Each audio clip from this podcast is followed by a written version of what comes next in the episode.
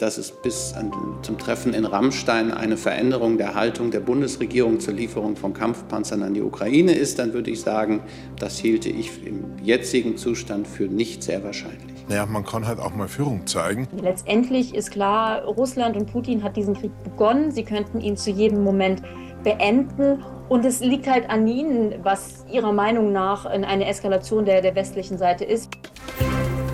News Junkies. Verstehen, was uns bewegt. Ein Podcast von RBB24 Inforadio. Es ist Donnerstag, es ist der 12. Januar und es ist Zeit für die News Junkies. Und heute sind das Martin Spiller und Ann-Christine Schenten. Hallo. Hallo. Ja, und wir reden heute über Marder, Leoparden und Co. Keine possierlichen Tiere, sondern schwere Waffen für die Ukraine. Seit Kriegsbeginn werden die gefordert, bildeten monatelang eine rote Linie, zumindest für den Kanzler.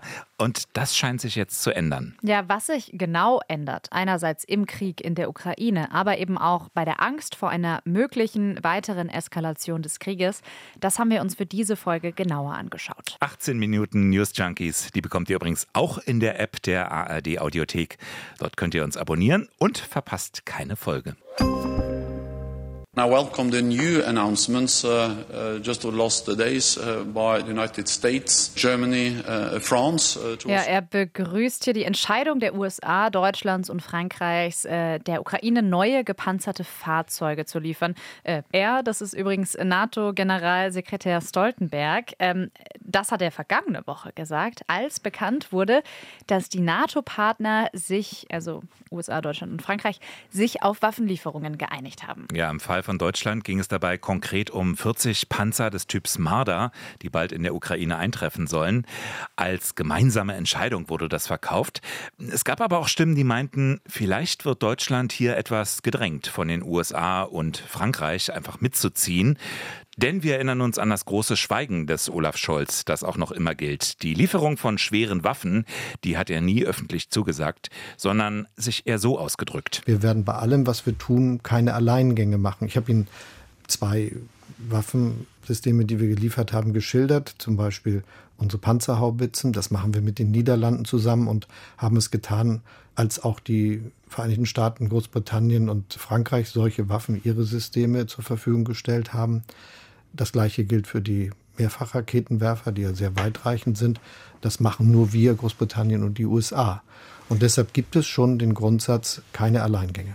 Das war ein Ausschnitt aus dem Interview der Woche unserer Kollegen vom Deutschlandfunk im September. Nun haben wir spätestens seit gestern Abend eine veränderte Situation.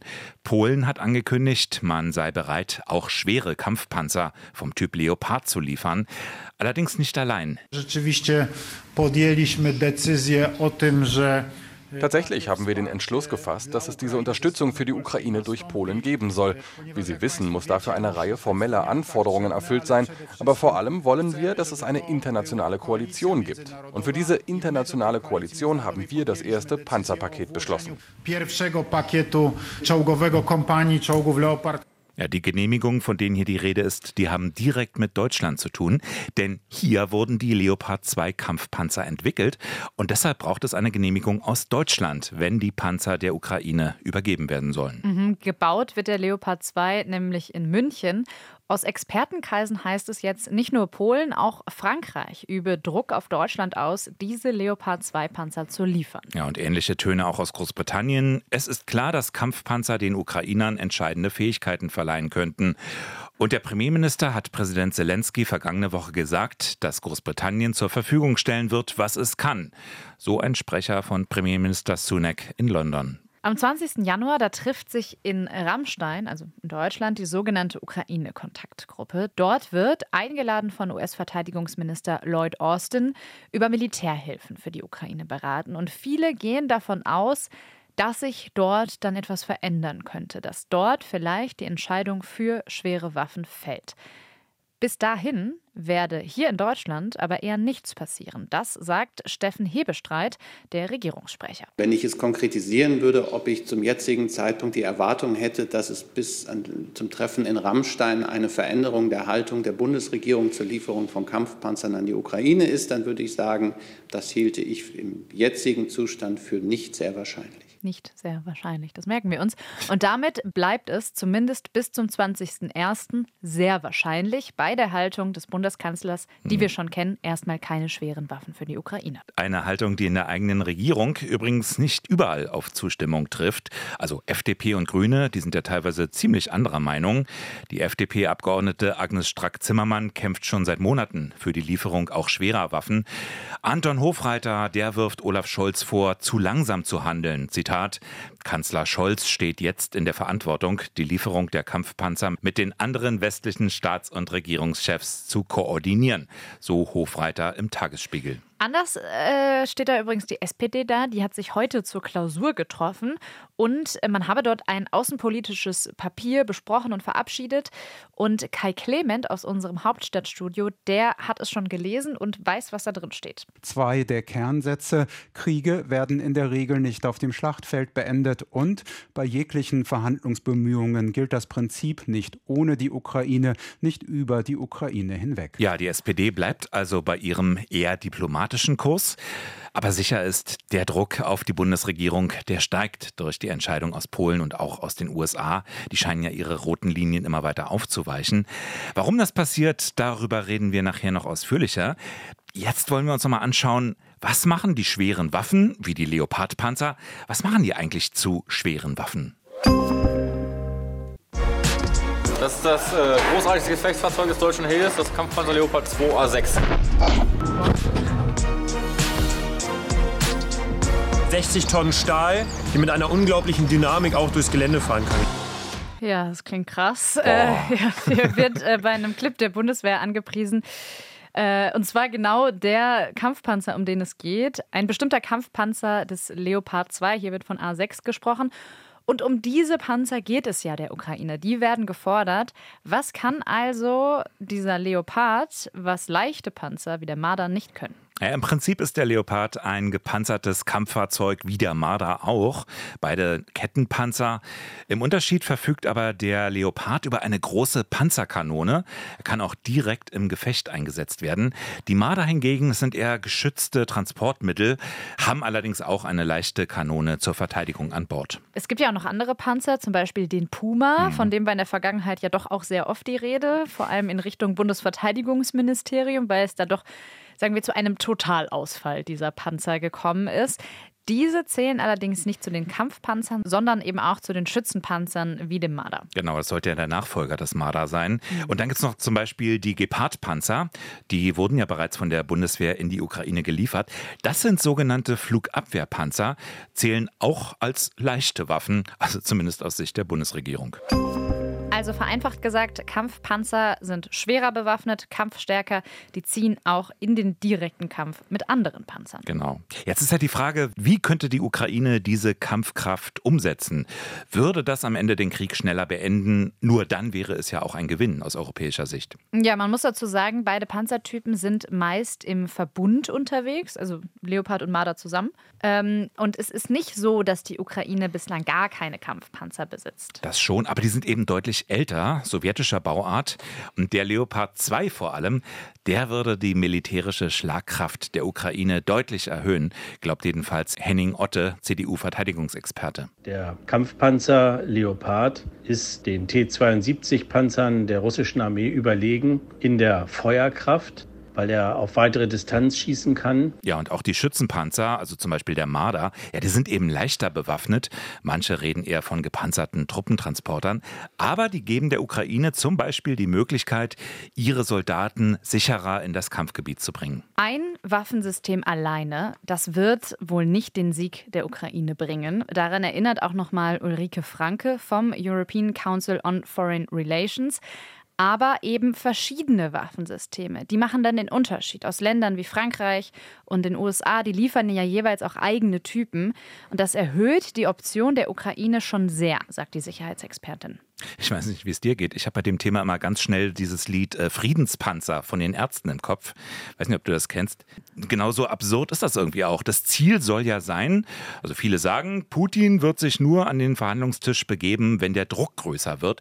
Wenn er militärisch nicht weiterkommt, durch Erfolge auf dem Schlachtfeld. Also mehr Panzer für mehr Frieden. Genau, also da ist ja auch was dran. Es geht um ernsthafte Diplomatie mit schweren Waffen. Ne? Die, man sagt ja auch nur, wenn man militärisch aufrüstet, bekommt man Putin irgendwann überhaupt an den Verhandlungstisch. Mhm. Trotzdem will Bundeskanzler Scholz eben besonnen vorgehen, nur in enger Abstimmung mit Verbündeten. Es soll zusammen gemacht werden.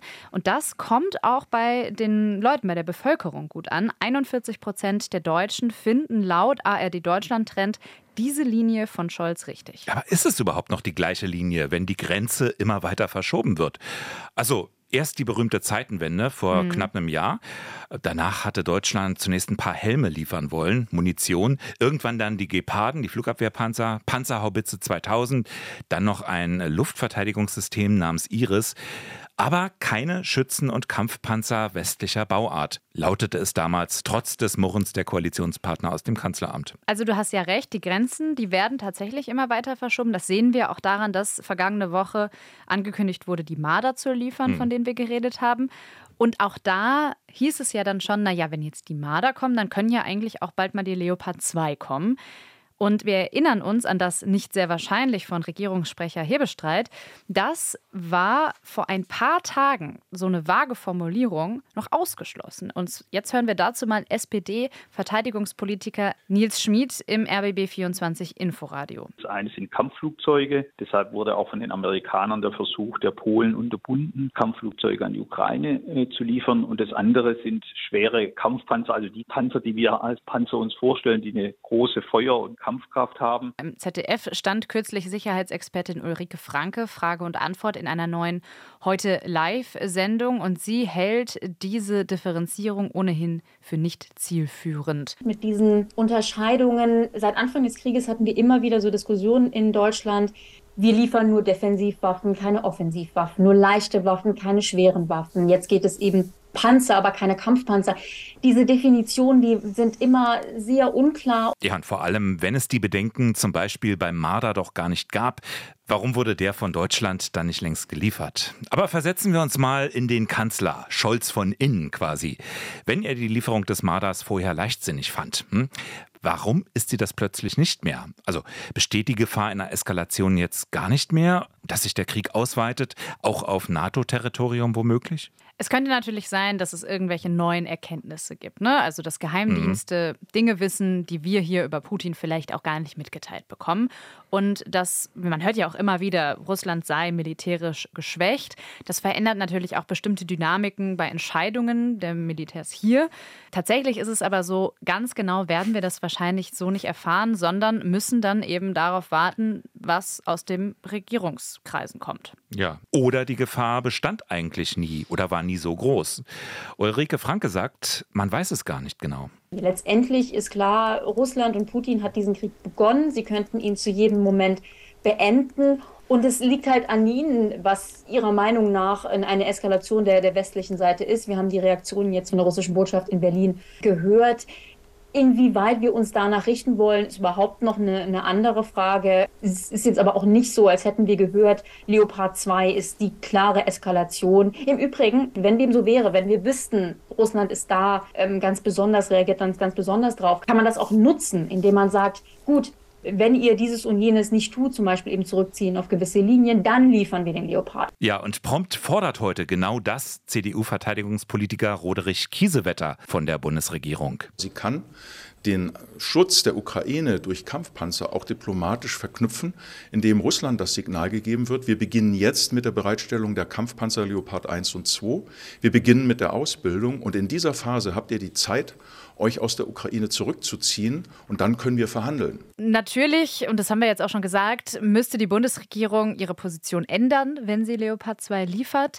Ähm, und wir haben ja auch vorhin schon erwähnt, dass es diesen Druck aus dem Ausland gibt und dass Deutschland, Stichwort Marder, da teilweise auch Entscheidungen dran anpasst. Ja, und wenn dieser Druck von außen der Grund ist für den Wandel der Bundesregierung, dann finde ich das irgendwie schon etwas beängstigend. Also ist das Führung? Wie hieß es? Wer Führung bestellt, der bekommt sie beim Kanzler? SPD-Außenpolitiker Nils Schmid, der verweist aber, das kann natürlich auch ein Grund sein, auf die veränderte Lage in der Ukraine selbst. An der orientiere sich die Bundesregierung fortlaufend. Es wurde sorgfältig geprüft, was die militärischen Notwendigkeiten sind Olaf Scholz hat immer wieder darauf hingewiesen, äh, dass er bedächtig und sorgsam vorgehen will, damit die NATO nicht zur Kriegspartei wird, aber dass eben auch immer wieder angepasst an die Entwicklungen im Kriegsverlauf Waffen geliefert werden. Und die Ukraine hat lange Zeit mit äh, Panzern und Geschützen sowjetischer Bauart die notwendigen Verteidigungsmaßnahmen treffen können. Aber wir müssen auch anerkennen, dass die sowjetischen Panzer langsam an Grenzen stoßen und dass deshalb auch westliches Gerät notwendig ist, wie Gepard, die ja, oder Geparden, die schon länger im Einsatz sind und jetzt verstärkt werden sollen und eben jetzt auch diese leichten Schützen- und Kampfpanzer aus Frankreich, Deutschland und den USA. Also so nach dem Motto, bislang hat die Ukraine ja gar nicht Panzer von uns gebraucht. Und natürlich die Frage, die irgendwie im Raum steht, was kommt eigentlich nach Leopard 2? Ne? Also sollten wir uns entscheiden, diese zu liefern, was kommt als nächstes? Also wenn die rote Linie immer weiter verschoben wird. Carlo Massala, ein Militärexperte, sehr oft im Fernsehen, viele kennen ihn, der hat schon gesagt, in zwei Monaten reden wir möglicherweise über Kampfflugzeuge und Kampfpanzer. Oder Flugzeugträger? Es ist aber keine Logik, dass man sagt, es wird immer schlimmer, es eskaliert immer weiter und auf jeden Fall am Ende, äh, hätte ich fast gesagt, äh, liefert man Flugzeugträger. Regierungssprecher Steffen Hebestreit. Also Flugzeugträger nicht, aber Tabus gäbe es auch nicht, so Nils Schmid im RBB24 Inforadio. Neubewertung kann in den nächsten Monaten äh, jederzeit vorgenommen werden, so wie wir es ja auch bei anderen Waffensystemen machen. Die rote Linie, die für uns unverändert gilt, und zwar schon von Anfang an, ist eine direkte Kriegsbeteiligung Deutschlands oder der NATO darf nicht geschehen und ist ausgeschlossen. Was geliefert wird, muss europäisch und mit den Partnern in Amerika abgestimmt sein. Also die Lieferung auch von Kampfpanzern, die wird wohl wahrscheinlicher. Aber Sicherheitsexpertin Ulrike Franke erwartet nicht, dass sich Deutschland da unbedingt an die Spitze stellen wird. Der Vorschlag, der schon länger im Raum steht, ähm, ist, dass mehrere europäische Länder gemeinsam entscheiden, Leopard 2 zu liefern. Und dann können eben diese Systeme aus verschiedenen Beständen kommen, Spanien, andere Länder. Das tut dann den, den Streitkräften dieser Länder weniger weh, weil weniger geliefert werden muss. Und es ist, zeigt europäische Geschlossenheit. Es ist vielleicht auch weniger eskalierend, als wenn ein Land das macht. Das ist so die Idee. Den 20. Januar, das ist so ein Termin, den kann man sich mal merken. Da ist ja dieses Treffen in Rammstein. Und da wollen sich eben diese rund 50 Unterstützernationen der Ukraine treffen und über weitere Hilfen entscheiden. Und der schwedische Ministerpräsident Christensen zum Beispiel, der rechnet schon damit, dass schnell über die Lieferung von Leopard 2 Panzern entschieden werde. Aber das berichten wir dann ein anderes Mal. Das waren die News Junkies für heute. An Christine Schenten und Martin Spiller. Genau, morgen gibt es wieder eine Folge. Der Martin, der verabschiedet sich jetzt leider, den hört ihr morgen nicht. Aber dann ist meine Kollegin Lisa Splanenmann hier mit mir im Studio. Und uns beide hört man bestimmt demnächst auch mal wieder zusammen. Bis dahin. Tschüss. Tschüss. News Junkies. Verstehen, was uns bewegt. Ein Podcast von RBB24 Inforadio. Wir lieben das Warum.